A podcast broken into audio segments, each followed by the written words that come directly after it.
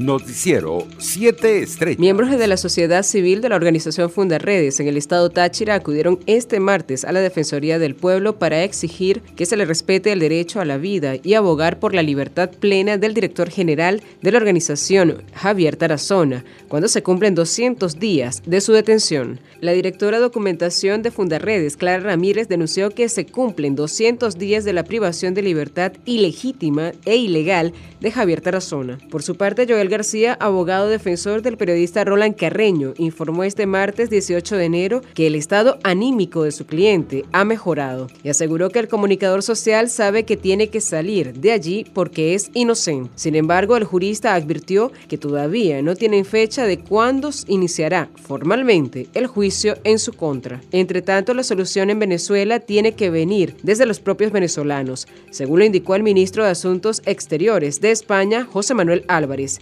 quien insistió en la importancia de que las negociaciones entre el gobierno y la oposición vuelvan a ser una realidad. Así lo aseguró el canciller español tras una reunión con el secretario de Estado de los Estados Unidos, Anthony Blinken. En palabras de Álvarez, la victoria de la oposición en las elecciones regionales en el estado de Barinas muestra que hay una vía democrática del diálogo en Venezuela. En otras noticias, el gobernador electo de Barinas, Sergio Garrido, juramentó el lunes a su tren ejecutivo a poco más de una semana de haber vencido al candidato del PSV, Jorge Arriaza, en las elecciones regionales del pasado 9 de enero. Comienzo esta etapa acompañado de hombres y mujeres profesionales en sus áreas. Con humildad adquiero el compromiso de conducir mi amada Varinas, tierra llanera, caminos de palma y sol, expresó en su cuenta en Twitter.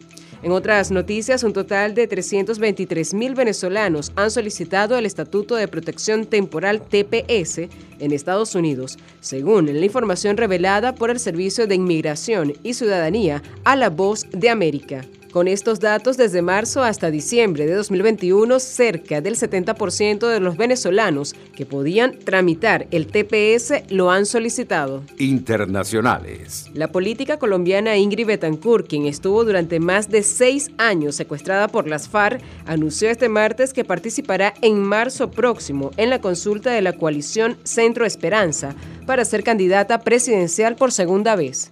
Betancourt, de 60 años, dijo en una rueda de prensa en Bogotá que quiere ser presidenta para romper las cadenas que por décadas han mantenido a Colombia en la corrupción y la violencia.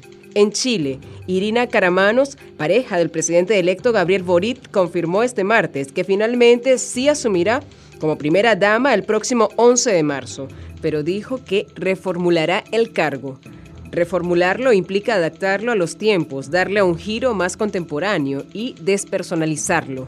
Y eso significa cambiar la relación con el poder y la relación entre el poder y las mujeres que hacemos política, explicó Caramanos.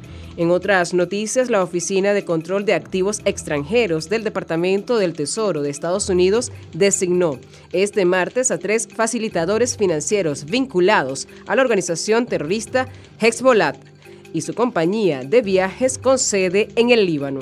Específicamente, la OFAT sancionó a Adel Diat, Alit Mohammad Daom, Jihad Salem Alamed y su empresa Dar al-Salam para viajes y turismo. Economía. El vicepresidente de Economía y ministro de Petróleo, Tarek El Aizami, anunció la captura de tres personas acusadas presuntamente de traficar combustible venezolano hacia Colombia. El funcionario informó que en coordinación con los organismos de seguridad del Estado Táchira, el Ministerio Público y PDVSA fueron detenidos estos tres ciudadanos, uno de ellos identificado como Gerson Contreras Acuña, trabajador de la Empresa Nacional de Transporte.